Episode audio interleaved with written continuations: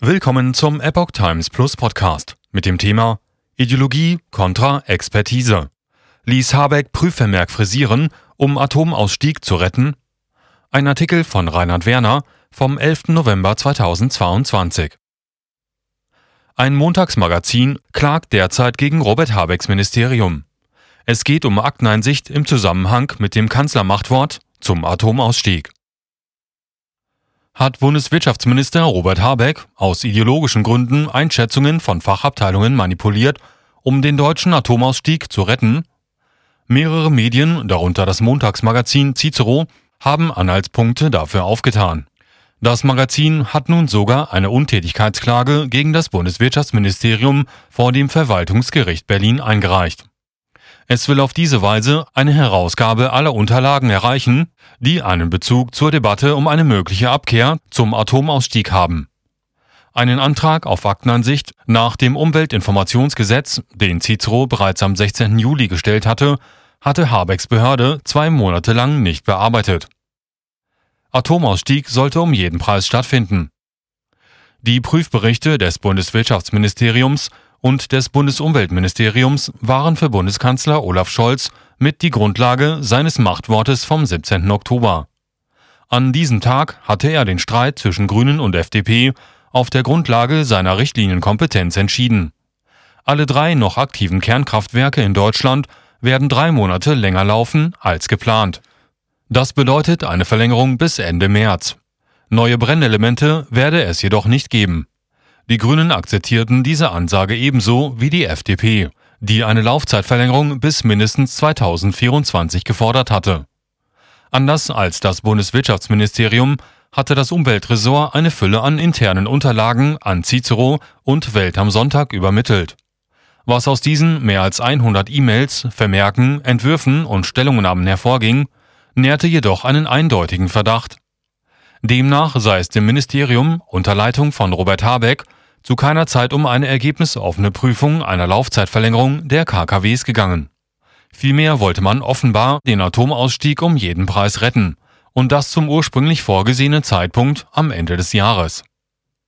Fachabteilung Längere KKW-Laufzeiten könnten 30 Millionen Tonnen CO2 einsparen.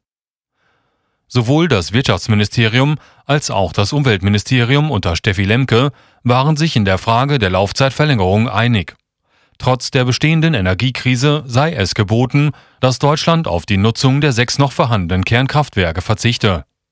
Die Einschätzung widersprach nicht nur fachlichen Beurteilungen von Fachleuten, wie jenen der deutschen Netzbetreiber im sogenannten Stresstest von Anfang September. Das Material, das Cicero und Welt am Sonntag zur Verfügung stand, weist sogar auf Kritik aus eigenen Fachabteilungen hin. So fand sich in den Unterlagen des Umweltministeriums ein Passus in der energiewirtschaftlichen und klimapolitischen Bewertung, die auf die CO2-Bilanz einging. In diesem hieß es, mit Blick auf die in der Diskussion teilweise als Argument aufgeführte CO2-Reduktion dürften die ca. 30.000 Terawattstunden zusätzlicher Atomstrom pro Jahr ab 2024 etwa 25 bis 30 Millionen Tonnen CO2-Reduktion im deutschen Strommix bewirken. Im gemeinsamen Prüfbericht beider Ministerien fand sich dieser Passus nicht wieder. Aus dem E-Mail-Verkehr mit dem Bundesumweltministerium ging hervor, dass Habecks Staatssekretär Patrin Greichen ihn streichen ließ. Ohne Atomausstieg wären Strompreise niedriger und Netze sicherer.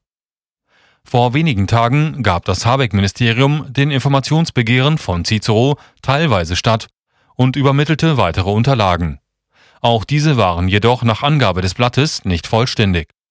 Allerdings erhärteten selbst die vorhandenen Unterlagen den Verdacht ideologischer Ausbremsung der eigenen Fachleute.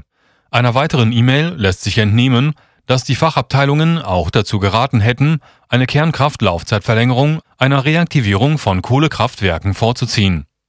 Neben der CO2-Problematik ließe sich nämlich Erdgas einsparen.